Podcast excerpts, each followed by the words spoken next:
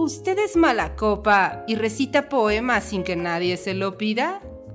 ¿Conoce más personajes de ficción que personas en la vida real? ¿Ha notado que no puede debatir con alguien más que no sea usted mismo? Entonces, escúchenos. Entrevistas, tertulia, lúpulo y mucho más en Mundo Lupular.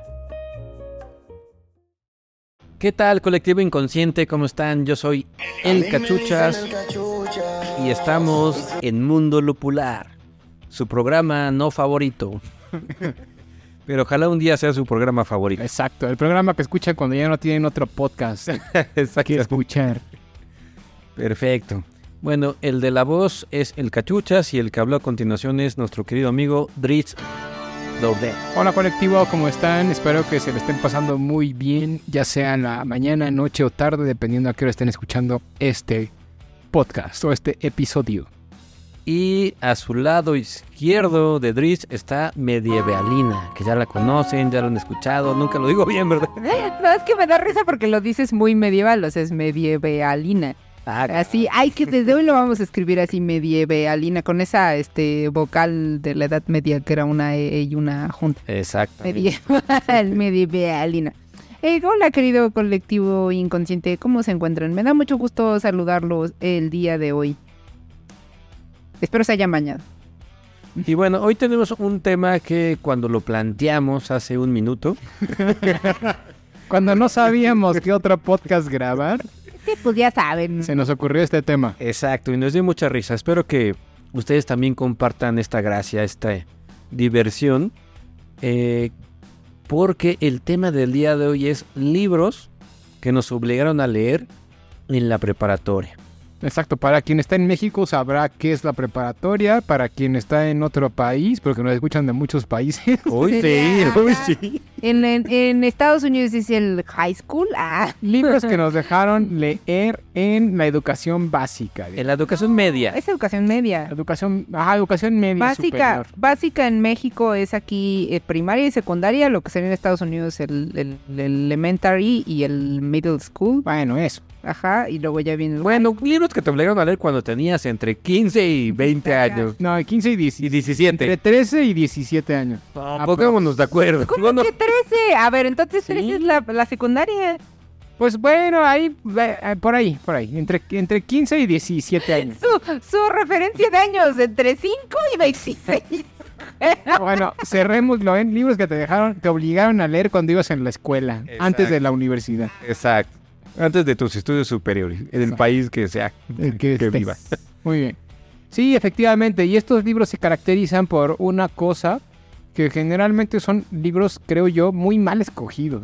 ¿Están de acuerdo? Muy difíciles de leer para Porque son difíciles de leer, son aburridos. No que sean aburridos como obras literarias, pero para la época en las que los estás leyendo, suelen ser libros aburridos para esa época, para esa, Edad. esa edad, para ese momento de tu vida específico, que te obligan a leerlos completo y que lejos de ayudarte a, a decir, ay, qué padre es la literatura, terminas espantado.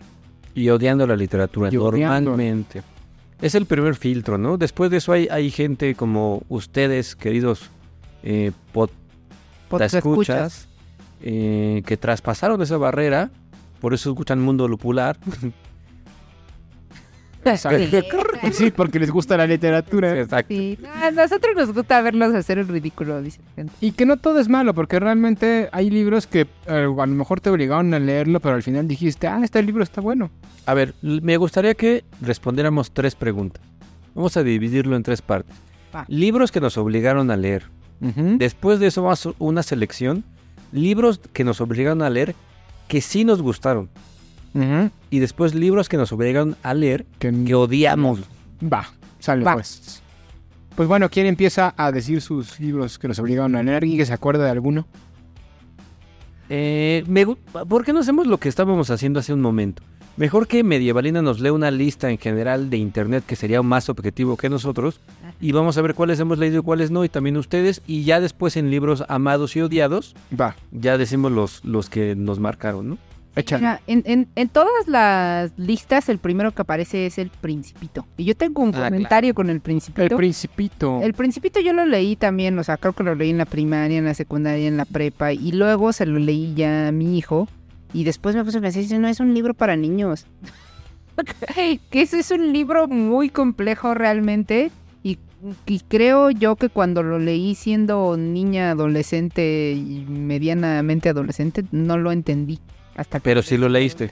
Ajá. ¿Tú, Dries, te obligaron a leerlo? Sí, también, pero no en la, en la prepa. Creo que en la secundaria o hasta en la primaria, ¿eh? Desde, es que te lo dejan leer desde la primaria. Sí, exacto, desde la secundaria. primaria. Ajá.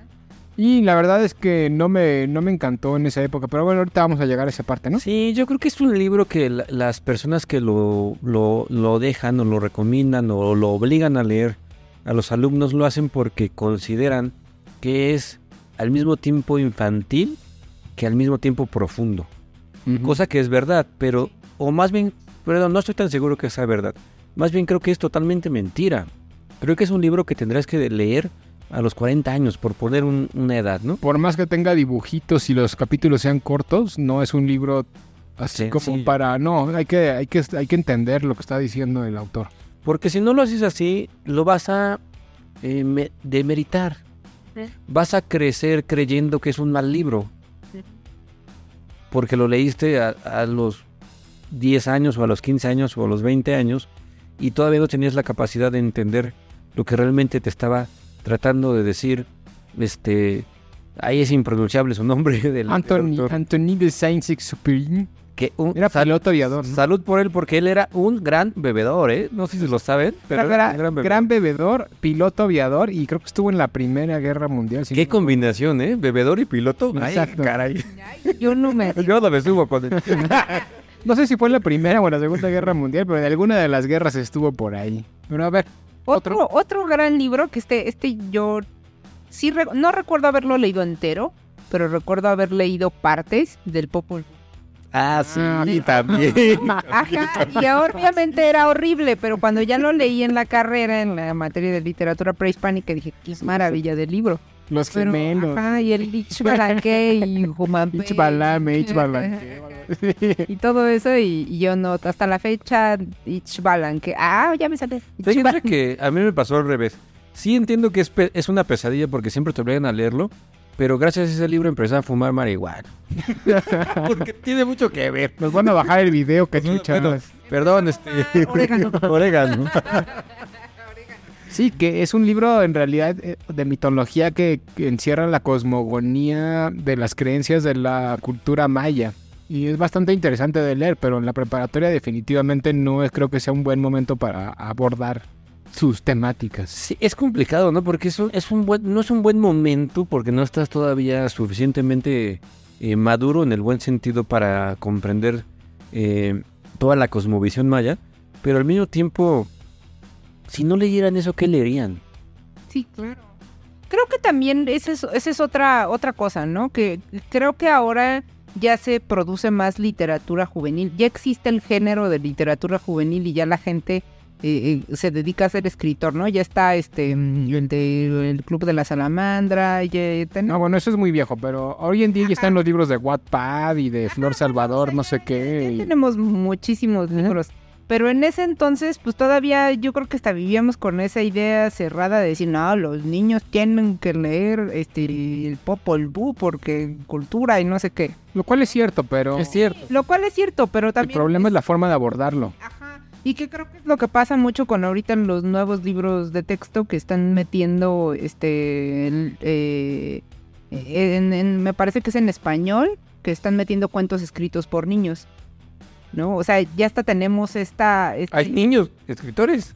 ya, o sea, ya está tenemos este... no, son, eh, por ejemplo, en ello hay una parte en donde están eh, hablando sobre eh, las comunidades indígenas. Entonces es el cuento de un niño que, que literalmente está retratando cómo es que la demás gente lo trata por ser perteneciente a una comunidad indígena. Ah, mira. Ah, ya. Pero a lo, a lo que voy es que hace 30, 40 años no existía eso y nosotros todavía fuimos educados con ese sistema educativo en donde nos decían, no, los niños tienen que leer el mío sí, ¿no? También es un gran... Ah, Cuando ya no ten, o sea, yo, yo ahorita veo mi hijo que tiene 13 años y este, y ya no lee el sí en la secundaria, ya lee eh, cuentitos que son de escritores este, actuales y que escriben literatura juvenil, ¿no? O sea, y son, sea, ya, ya no tienen, ya no lo obligan Sí. a leer el sí. Creo que la, la escuela ya entendió que los niños no leen y entonces en lugar de dejar de leer libros, les dejan leer ya fragmentos, cuentos, cosas mucho más cortas, lo cual no es bueno necesariamente, ¿no? Pues, No, no, no, y yo, yo entiendo que no es bueno, pero no necesariamente les dejan cuentos, digo, o sea, no fragmentos, sí les dejan libros, pero ya son libros que están mejor pensados para alguien de su edad. en nuestras épocas eran libros completos. Ajá, te chingabas Que el rincón del vago. No, ni existía. Bueno, cuando yo iba en la secundaria, prepa, rincón creo que ni siquiera existía eso todavía. Yo sí existía el rincón del vago, pero no existían las herramientas de plagio, entonces uno iba al rincón del vago. pues se Bueno, a ver. copiaba todo. Ah, El Rincón del Vago, el primer chat GPT. Oigan, otro que este seguramente, eh, claro, la mayor referencia de este libro y el otro día, este, Carl- este José Emilio Pacheco tiene una entrevista, creo que dice, ¿no? O sea, que la gente eh, conoció las batallas en el desierto. Sí, claro. Ajá, y que, Ah, andaba de moda en TikTok, ¿no? Hace poco. que le agradece mucho a Café Tacuba porque gracias a eso mucha gente conoció las batallas en el desierto y leyó su libro. Y este, y creo que es un libro que a todos nos hicieron leer en la Sí, claro. Y, y fíjate, es curioso, ¿no? Porque habla de un este niño, un adolescente que se enamora de una maestra. Digo, perdón, De una mamá. de una mamá. Ujú. Y este, y es complicado, ¿no? Porque dejar esa lectura a un adolescente que está total y completamente hasta acá de hormonas, este, pues no sé qué pueda pasar, ¿no? Sí, Pero sí. Ese libro era fácil de leer, era Sí. corto, y entonces creo que no, no generó tantos problemas como tal. No, y además era súper. Yo me acuerdo cuando. Creo que yo lo leí en la secundaria. Pero me acuerdo. Era de secundaria, no de Ajá. Era de secundaria.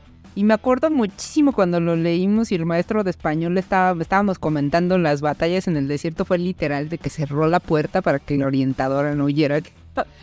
Hablando de las batallas en el desierto. O sea, pa- para mí sí fue así como, como no, wow. Y, y- y leían así unas partes y íbamos leyendo y así, pero guarden silencio, ¿no? Y creo que también eso fue una herramienta, este, una, una sacado de la manga para hacernos leer ese libro, ¿no? Porque era, ay, no, qué tema tan Candente. candente, tan, tan, Exacto. y, y creo que en parte eso es este, Ya sé, yo sí lo leí. ¿Ustedes también? Sí, claro. Sí. Y, y no, no, no, tengo tan mal recuerdo de él. Creo que no estuvo No, tan... no, no, no, es que no es malo porque como a final de cuentas el protagonista es un adolescente, Exacto, te pues uno se identifica. Exacto. Otro, otro que está, yo este no recuerdo haberlo leído en las, hasta lo leí hasta la carrera, hasta que estudié literatura mexicana, Pedro ¿Cuál? Maram. Ah, no, sí. Sí, pero nadie lo leía. Pero sí, te, sí no, yo sí lo leí, pero sí, te sí te, me obligaban y todo, ¿no? Y ahora lo entiendo de una forma tan distinta, ¿no? Que digo, wow, es un- realmente un gran, un gran libro. De hecho, si hay un libro que no es para leer en la preparatoria o en la secundaria, es Pedro Páramo. Y Pero yo creo que lo dejan porque hasta hasta cierto punto, sea lo que sea de profundo, que es profundísimo, es sencillo también su lenguaje. Y es el lenguaje atractivo. es sencillo. Porque un niño va a decir, habla de fantasmas y muertos. Pues mm, bueno, este, pero es sencillo y, es, y puede ser medianamente atractivo, ¿no? Para un adolescente.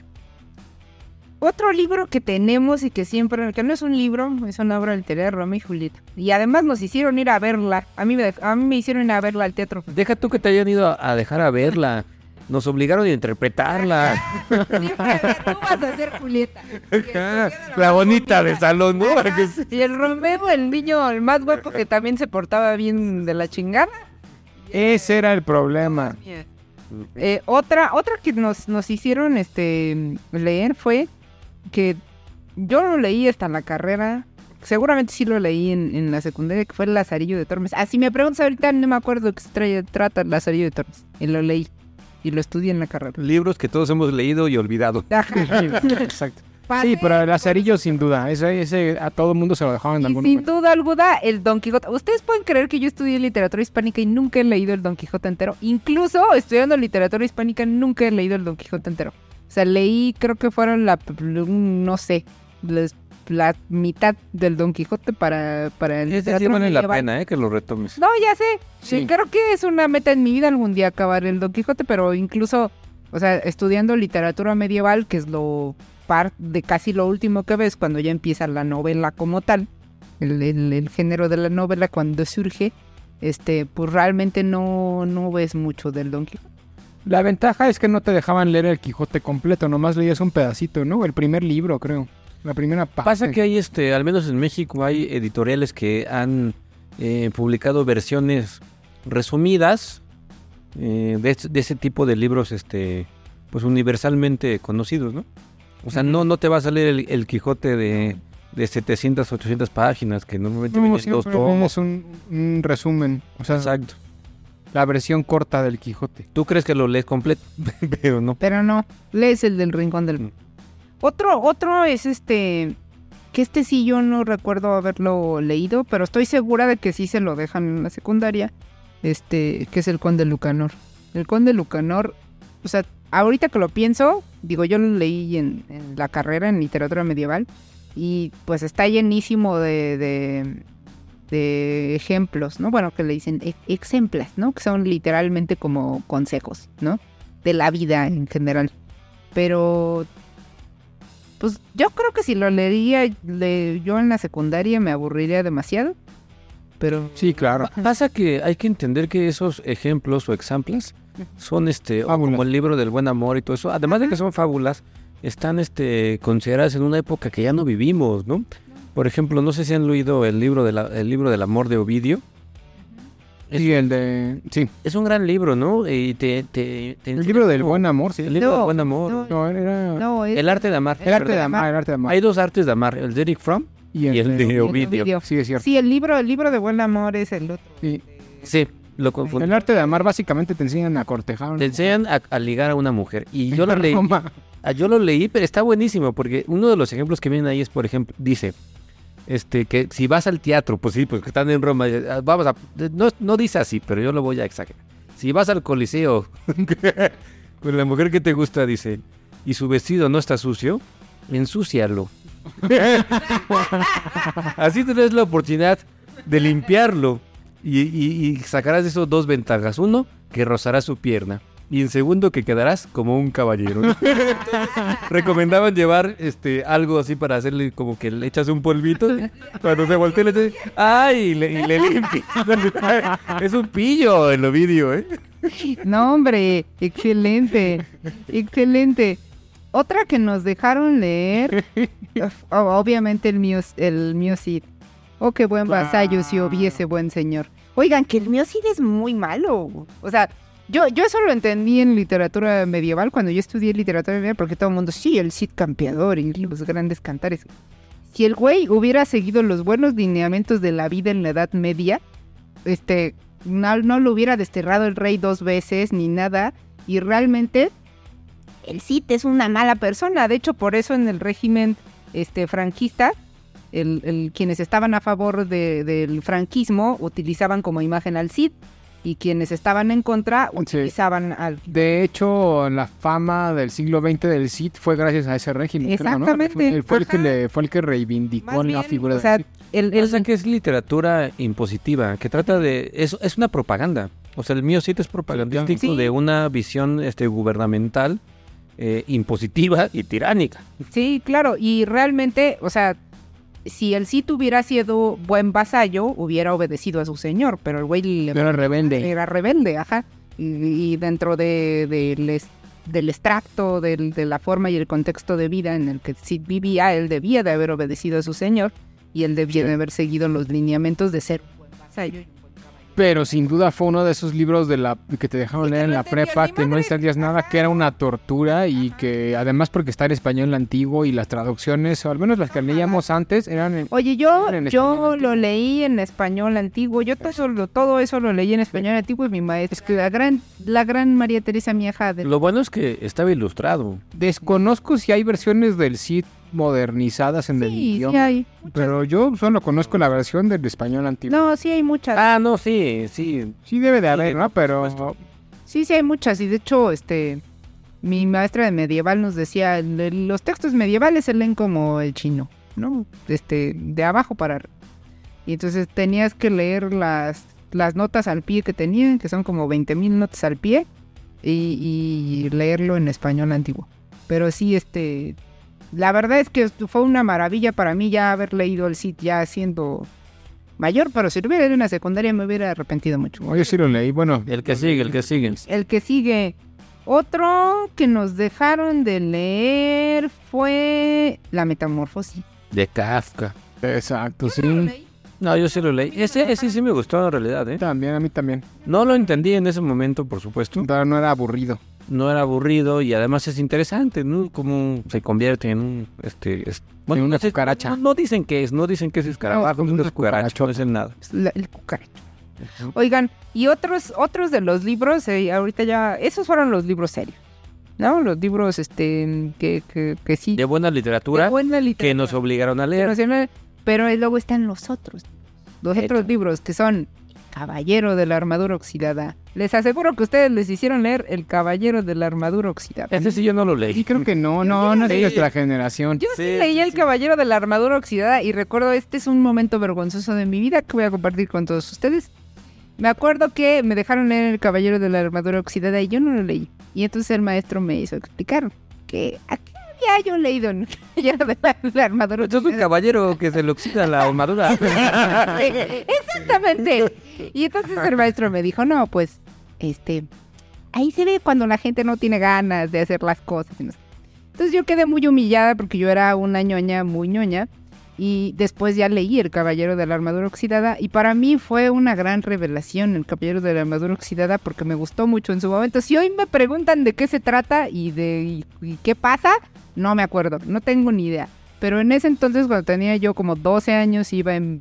No, cuando no tenía 12 años, tenía yo como 14 años, iba en tercero de secundaria, me pareció un gran porque el caballero de la armadura oxidada tenía que enfrentar muchos desafíos o algo así, no sé, la vida era muy difícil para eso. Yo dije, ay, qué, qué bonita historia. Y Empezando por su armadura. que se le oxidó.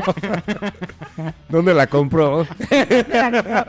Y otro, la- bueno, los, los otros libros que seguramente ustedes sí leyeron, porque también me tocaron a mí y gente que yo conocí más grande que yo, también le tocó leer, entonces seguramente ustedes también, que fueron todos los de Carlos Cuauhtémoc Sánchez, Juventud en Éxtasis. Sí, claro, Yo en la secundaria, ¿no? Anécdota muy Hay curiosa. otro- hay otro muy famoso además de Juventud en Éxtasis. Mira, yo, este, yo leí el de Juventud en Éxtasis. O cañita. El de Un Grito Desesperado, creo que... Ah, sí, que tenía la pintura de Clint. Sí, Al grito. que de hecho sería ese lo- el grito. Sí. Este, ese de Juventud en Éxtasis, este, me pareció muy curioso porque me lo recomendaron para reformarme, ¿no? O sea, la idea es que yo me reformara, pero trata de una chica que la aborda a un mayor y la quiere este, seducir y creo que, creo que la quiere llevar a hacer películas no por. Pero yo la verdad lo vi del otro lado y dije, oye, está genial. y este, y, y- y en vez de, de corregirme, me descorrigió. Oiga, pero. Porque dije, yo quiero ser como ese señor que seduce muchachitas. pero a ver, No sea entonces, grande. ya estamos entrando al, segundo, la segunda pregunta que había planteado el Cachuchos al principio, ¿no? Libros que nos obligaron a leer y que al final sí nos gustaron. Ya va Caballero de la Armadura Oxidada. En ese va- momento me gustó, no, o sea, en ese Pero momento- entraría en esta, en esta, en esta, en esta categoría. Sí, Sí. que me gustó en el momento, pero ya, no, o sea, la verdad es que yo creo que ahorita lo... Ah, no, bueno, pero es- parecía- estamos hablando de lo que nos gustó en el momento, ¿no? O sea, Ajá, no ahorita. en el momento, y en el momento otro libro que me hicieron leer... Bueno, ahora sí vámonos a la, a la siguiente pregunta, ¿no? A ver, ya sin, sin la lista esa. Libros, por ejemplo, el de Juventud en Éxtasis tam- este, y el del Grito Desesperado, los dos, me dejaron loco, pero en el mal sentido. Es decir, dije, wow, ¿esto se puede hacer? Yo no sabía que la juventud podía entrar en éxtasis. éxtasis. Esos me gustaron en ese sentido. Este, ¿tú eres algún Ok, uno que me gustó mucho, de que me obligaron a leer en la prepa, El Club de la Salamandra, de alguien que se llama, creo, Jaime Alfonso Sandoval. No sé si se, no sé si lo leyeron ustedes, no creo, ah, porque ese era como muy específico. Tú lo leíste, pero ya después. Ah, ya después, no, pero en la prepa, en la prepa. La, la, la historia, lo poco que me acuerdo, trata de... de los anticientíficos, de, de unos tipos Es que... un, es un, este, mm, ay, el, el, es un viaje al centro de la Tierra, No, a- Este es viaje al centro de la Tierra de verde. fondo- pero es una nueva versión de ese viaje al centro. No, de la no, Tierra. es un viaje al fondo del mar para unos anticientíficos que de hecho tienen una teoría que se llama la anticiencia, donde se supone que hay una, una civilización debajo del mar. Y que es- viajan ahí porque, según me acuerdo, se encuentran con un, un cuate, el personaje principal que es el que viaja, se encuentra un mensaje en una botella. Y entonces eso hace que viaje ahí a, a ver qué hay en esa civilización perdida abajo del mar. Pero bueno, no es perdida, realmente están ahí como ocultos, fuera del, del mundo. Y ahí, en fin, de eso no, es lo poco que me acuerdo que trata, ¿no? El Club de la Salamandra justamente es el, el grupo de los anticientíficos que ¿Y generan la qué es? ciencia. Un anticientífico. No, no me acuerdo, en, en esa novela específicamente ya no me acuerdo, pero pues bueno, algo, algo por ahí iba, iba por ahí. O sea, Véanla. creo por lo que dices son como anticientíficos en el sentido que persiguen mitos, ¿no? Como el de la No, no, Atlántida. no, no, no, o sea, tenía una teoría anticientífica que del, del origen del mundo. De hecho, se llama Club de la Salamandra porque creo que partía de la idea de que el mundo es un huevo de salamandra. Por eso no serán como una especie de conspiranoicos. Es, es algo así. Es como una especie de conspiranoicos que tiene. No, a- a- a lo Porque los conspiranoicos sí son anticientíficos. Es una especie de conspiranoicos que sí tienen una civilización debajo del mar y que tienen unas creencias Y se le encuentran. diferentes. Sí, o sea, bajan ahí. De hecho, no es que se le encuentren, es que ellos e- eran como un grupo selecto que vivía allá abajo. Ah, ya, ya, ya. Debajo del mar. No, no la buscaban, o sea, e- eran ellos. Sí, sí existía. Sí, ¿eh? Pero hab- había un niño de la Tierra, bueno, un chavo de la Tierra, y ese es el que conoce a un a alguien de los anticientíficos o se, se vuelve como fan de uno de los anticientíficos y baja él. Exacto. Y al final del libro el niño baja, pero como que tiene que subir a la superficie y se muere mientras va subiendo Eso sí no me acuerdo, ¿eh? por la presión. del- Ay, tú lo leíste hace poco. Tiene como 15 años que lo Tanto no es broma, pero te lo das muy bien. Pero estaba bueno, o sea, es una novelilla muy juvenil, pero pues para esas épocas Es, está bueno. ajá, es juvenil, pero siento que para esas épocas es una novela juvenil muy bien hecha. Sí. A mí uno que, que me obligaron a leer y que sí me gustó es el libro de Momo. Claro, sí, también te obligaban siempre. Me acuerdo que este ahí la gente que fumaba eran los grises, ¿no? Se hacían grises. Ujú. Y, y hay un personaje que yo rememoro mucho. No, no tengo una idea muy clara. ¿eh? Si alguien ha leído Momo recientemente, seguro me podría corregir. Pero hay una persona que, un personaje que recoge la basura. Me gustó mucho porque le preguntaban cosas, decía le preguntaban algo, y se tardaba mucho tiempo en responderte, a veces una hora, pero a veces un día o a veces semanas, porque te tomaba muy en serio tu pregunta. Es decir, realmente se iba, o sea, si tú le preguntabas, oiga, este señor de la basura, este, no, ¿por qué tengo que ir a la escuela? Se quedaba callado, se iba horas y después te daba una respuesta muy profunda sobre por qué tenías que ir a la escuela. Es, les digo, esa pregunta no pasó en el libro seguramente. Pero a eso me refiero, ¿no? Y me quedé muy entusiasmado con ello, esa idea no se me sale y creo que así deberíamos de regirnos todos. En vez de hablar impulsivamente o contestar impulsivamente, reflexionar cada una de nuestras palabras de lo que vamos a decir como respuesta, sobre todo a alguien que nos pregunta algo porque ese es el respeto al otro. Exacto. ¿no? Entonces me gustó muchísimo, ese de Momo me gustó. ¿Ustedes cuál, cuál así que oye, ese hasta la fecha me acuerdo o me marcó? A mí otro que me gustó mucho es de Isabel Allende, El Plan Infinito. ¿Ese te obligaron a leer? Sí, me obligaron a leer en la prepa y me gustó un buen. De hecho, era un libro que me dormía a las 5 o 6 de la mañana. De leerlo. leyendo, sí. No me acuerdo de qué trata, solo me acuerdo que es como un viaje, el típico viaje en camper en Estados Unidos. Mm. Este, y no me acuerdo bien de qué tratan los personajes ni quiénes son, pero era como un viaje de un- una persona que, si no recuerdo mal, estaba muriendo de una enfermedad terminal, que hace un viaje en un camper con su familia o algo así, y está muy bueno el libro. Pero bueno, en esa época a mí me gustó mucho, no lo he vuelto a releer ni nada. Algo que me dio mucho coraje es que justamente mi edición, que todavía la tengo, este, el típico caso de que llegas a la página 250 y de repente 40, 50 páginas repetidas y luego brinca a la 290. Entonces hubo como... Ajá, como que venía mal eh, cuadernado Era y pirata. venía duplicado. pirata. además, seguramente sí. Venía duplicado, o sea, llegabas a la 250 por decirte algo y luego pasabas a la 251 y volvías a ser la 220. Así de Luego regresaba a la este, 250. ¿Qué pasó? ¿Lograste hipotecar el no. libro? nada más las primeras 40 páginas. Pues sácale a esas 40 páginas otras tres copias. triste. Porque no alcancé a leerlo completo, pues me faltaron como 40 páginas que estaban ahí duplicadas y luego ya no venía. Pero Bueno, nunca es tarde, nunca es tarde. Nunca te voy a buscar uno. una edición Una nueva edición. seria. O en Kindle o algo. Exacto. Yo, yo creo que algo de... Bueno, a, a mí siempre me, me ha gustado la poesía, creo que desde antes de la secundaria, desde la primaria, desde que tengo memoria, pero creo que es- esas eran las cosas que más me llevaba yo de cuando iba en la, en la secundaria, cuando me hacían leer poemas, ¿no? O sea, de que me dejaban leer a Mario Benedetti ya... Ay, Benedetti también era un clásico. Ay, sí, Pero ¿no? Benedetti era un clásico, pero a mí me encantaba. Benedetti es como una, una concha de azúcar. ¿no? Vénmelo, carbohidrato. Todo.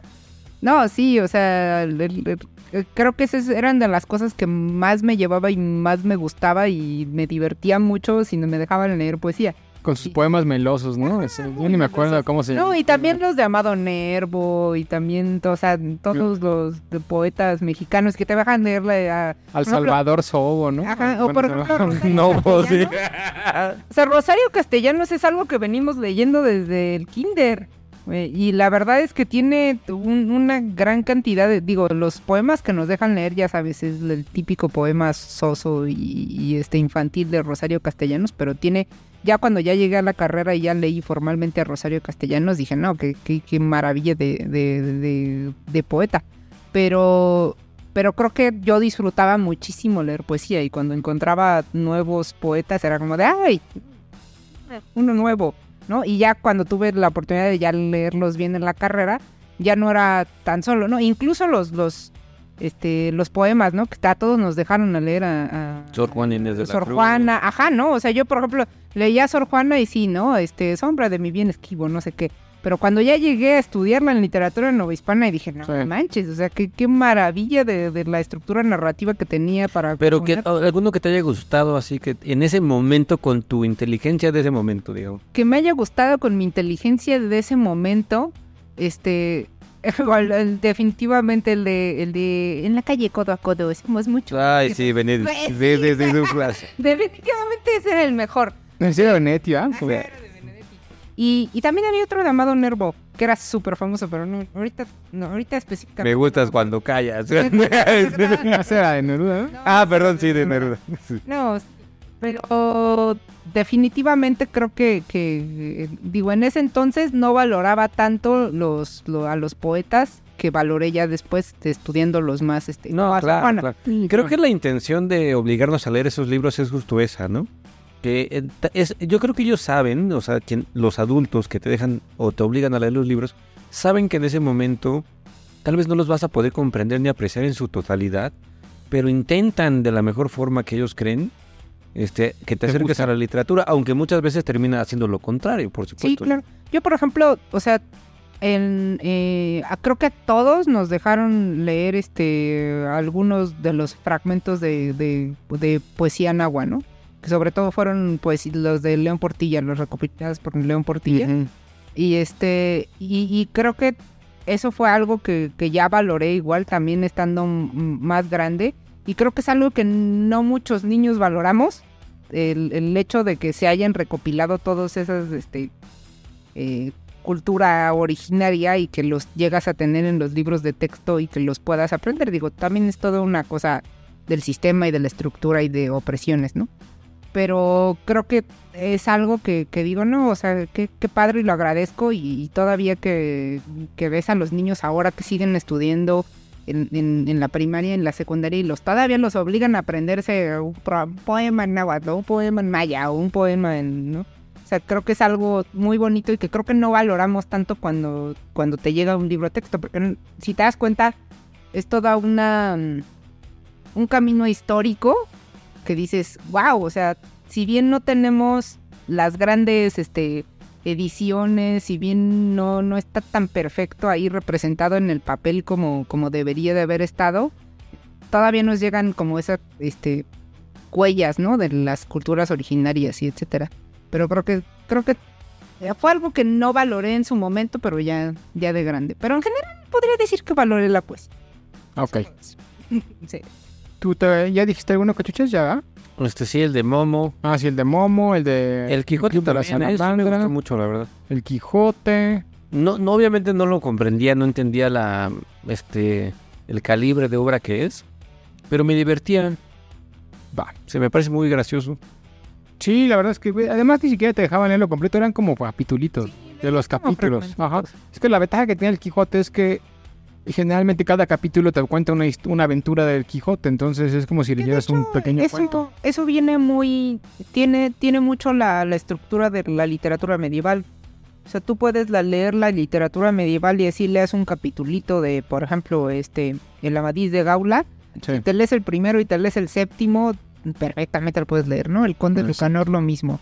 Este, la- Es que son como series. de- Ajá. Lo que Como es una serie. Ajá. Ajá, de hecho, por ejemplo, el, el- el género epistolar, igual, ¿no? O sea, lees, eh, exactamente puedes leerte el primero y... Hablando de, pistol, de pistolar, también me obligaron a leer Drácula. Ah, sí, a mí también, creo. Y sí me gustó. Ay, qué viejos son. La Biblia.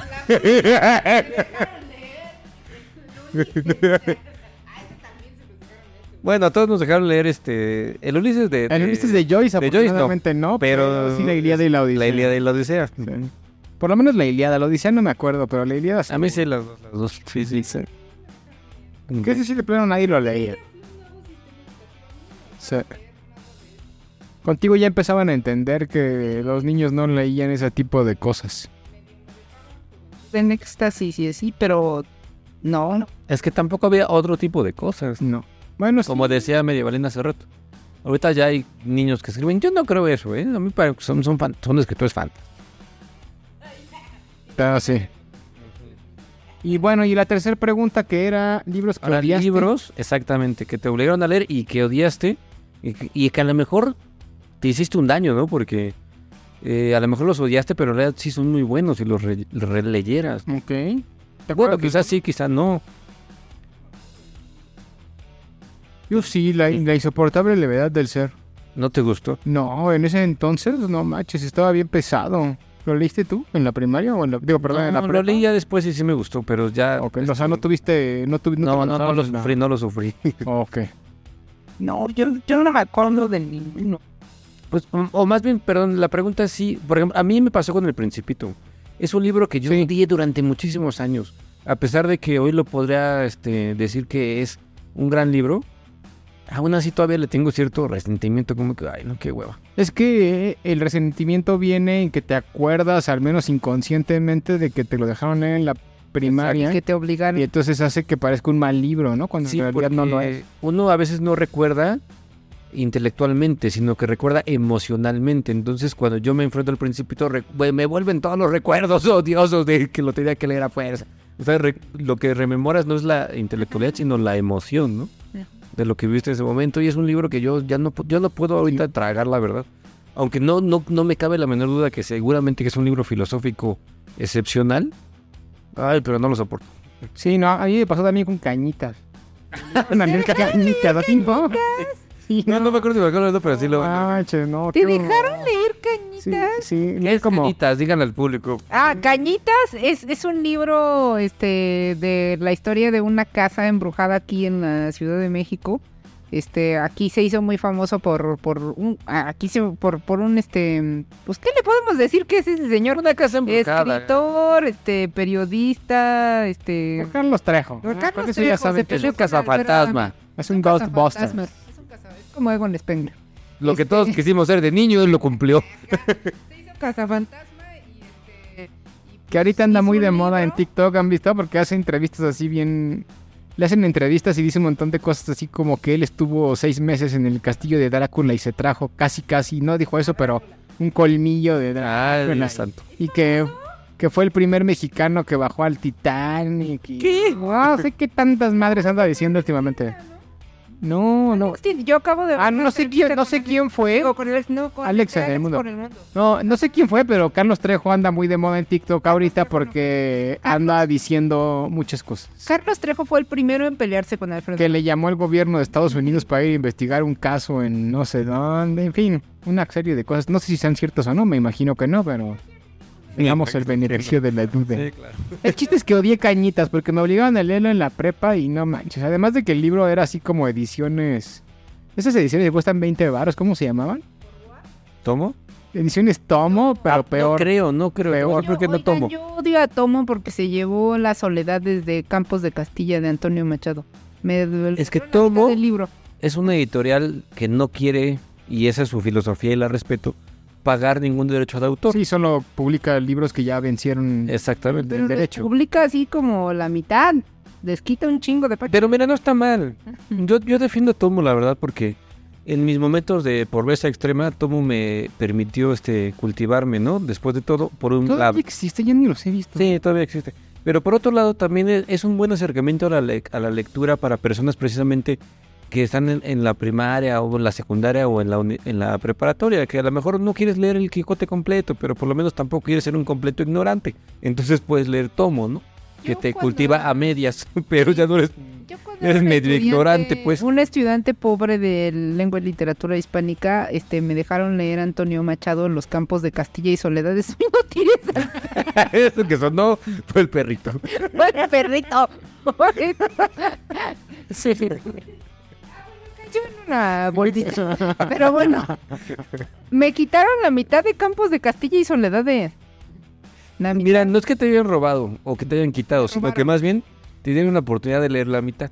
Ya después, si tú Ya sigues después. interesado, es como, Ahorras y te compras es como una, este, cuando te dicen, este, pon tu tarjeta y la primer mes es gratis, así, así es tomo. Exacto. Tu suscripción un mes de gratis. Después, Ya tres, tienes que pagar. ya, vas por tu versión cátedra. Exactamente, el- la prueba vale 20 pesos.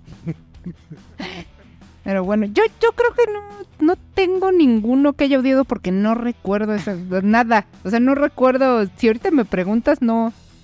O sea, No leías los libros de, la prepa. me Yo creo que no. Porque No, tampoco es lees lo que del miren. podcast. Ahí está, ahí está. miren, miren, es que yo mi preparatoria no la hice en una preparatoria normal, la hice ya una preparatoria abierta. Entonces, yo todas mis materias, las literal eran un manualcito y yo iba haciendo exámenes Ah, entonces no les obligaban a nada. No, no te obligaban a nada. Entonces, muchos de mis libros así, más bien los leí en la secundaria. Pero en la secundaria fue de, de leer a este Carlos Cuauhtémoc Sánchez, es leer Ética para amador. o sea, ajá, o sea, eran cosas y que realmente ahorita actualmente no recuerdo si no me gustaban o si me gustaban. O sea, yo tengo la teoría de que sí me gustaban porque yo era muy ñoña y me gustaba mucho leer en ese entonces. Ahorita ya no, ya no me gusta, la verdad. Estudié literatura y ya me dejó de gustar. Este. Pero no olvidan, es que esa carrera, pregúntenle a cualquiera a mí. Yo tengo muchos amigos que, que salieron de lengua y literatura hispánica que ya de- odiaron su vida después de salir de esa carrera. Eso es por las expectativas que tenían, no por la carrera. Ajá, claro, claro, no. Y, y no solo eso, sino porque es el, el- el hecho de, de la lectura por obligación. Claro, hay muchas cosas, por ejemplo, yo leí muchísimas novelas que ahorita me preguntas de qué tratan y no me acuerdo. Y claro, hice ensayos y exámenes y muchas cosas, ¿no? Leí, por ejemplo, todo lo de Siglo de Oro, no me acuerdo de nada. Todo lo de literatura mexicana. Pero también 18, en no. fragmentos, ¿no? Ajá, no, sí leíamos novelas ¿Ah, sí? enteras. O sea, yo, por ejemplo, primer, del primer semestre leía cuatro novelas a la semana. O sea, leía un montón. A la semana. Ajá. Entonces, sí te digo, terminé con un trauma. Se A llama... nadie le gusta hacer las cosas obligadamente. No, Es no, la conclusión y- del día. Digo, yo lo, sí lo disfrutaba, pero ya llegas a un punto después de pasar este, tres, cuatro años de la carrera en donde dices, ya, por favor, ya, y ahora disfruto mucho leer las cosas que yo quiero leer. O sea, si yo digo, ah, no sé nada. o sea, nada. Pero como ya te obligaron ya nada. Pero ya como no... No, y yo, o sea, por ejemplo, ahorita actualmente que, El que, Instagram. que trabajo... No, o sea, actualmente que trabajo editando textos, pues leo todo el día. Entonces también es muy cansado mentalmente aventarte toda tu jornada laboral leyendo. Y también es obligadamente. Y también es obligadamente. Digo, también son cosas que me gustan, pero, o sea, Sí, pero aunque te gusten, si te Ajá. obligan, ajá. ya no Ya no es gusto. No, y además es, es un cansancio mental para, para, para tu cerebro y que ya cuando ya llegas al momento en el que ya termine tu jornada laboral, pues tu cerebro ya está muy cansado porque ya, ya ejercitaste demasiado ese, ese lado de tu cerebro. Algo que una vez me dijo una, una maestra de teoría literaria y es algo que hasta la fecha este, yo conservo, es mucha, muchas personas creen que cuando te están viendo leer nomás estás ahí perdiendo el tiempo y leyendo, Exacto. pero es un cansancio que a tu cerebro le cuesta. Y a tu cerebro y a tu visión y a todo, o sea, le cuesta estar haciendo ese esfuerzo. Es un esfuerzo que, que incluso quemas calorías. De hecho, cuando, cuando quieres, requieres hacer análisis este, de laboratorio en donde quieren ver qué tanto sube tu glucosa, cuántas calorías estás quemando, este, te piden no hagas nada, que te quedes con los ojos cerrados y que y evites el mayor este tiempo porcentaje de hacer este cualquier cosa porque incluso el hecho de pensar y el hecho de, de ver y de mirar quema calorías De hecho, el cerebro es el que más consume energía energía. ajá Este, sí, no, totalmente. Eh, pero habías dicho algo y, y yo iba a decir algo al respecto de lo que habías dicho. del cansancio mental de leer Sí, no, del, hay una cosa que, que de verdad, a ver, tómenlo en cuenta. Cuando ustedes vean leer a una persona, no la interrumpan. Porque cuántas veces no me ha pasado que creen que no estoy haciendo nada solo porque estoy leyendo, no estoy leyendo. Y, y te hablan. No sé si les ha pasado, ¿no? Sí. O sea, te hablan como si para ellos es no está no está haciendo estás leyendo, no está haciendo no, no estoy leyendo, no me interrumpas, no me hables. Sí, claro, porque sí es un, es un, es un proceso mental muy complejo. Y también creo que eso nos, nos puede remontar a por qué quizá no entendíamos muchas cosas que nos dejaban leer. Porque eran cosas que requerían procesos mentales muy complejos que quizá nuestro cerebro No estaban preparados para no eso. estaba preparado Exacto. todavía tenía cierta maduración. para- Pero los estaban preparando a través de esa obligación. Sí, O sea, ahorita nosotros nos estamos burlando y estamos haciendo una churcha de todo esto, pero en realidad sí deberían de, de obligarse a ustedes mismos a, a leer.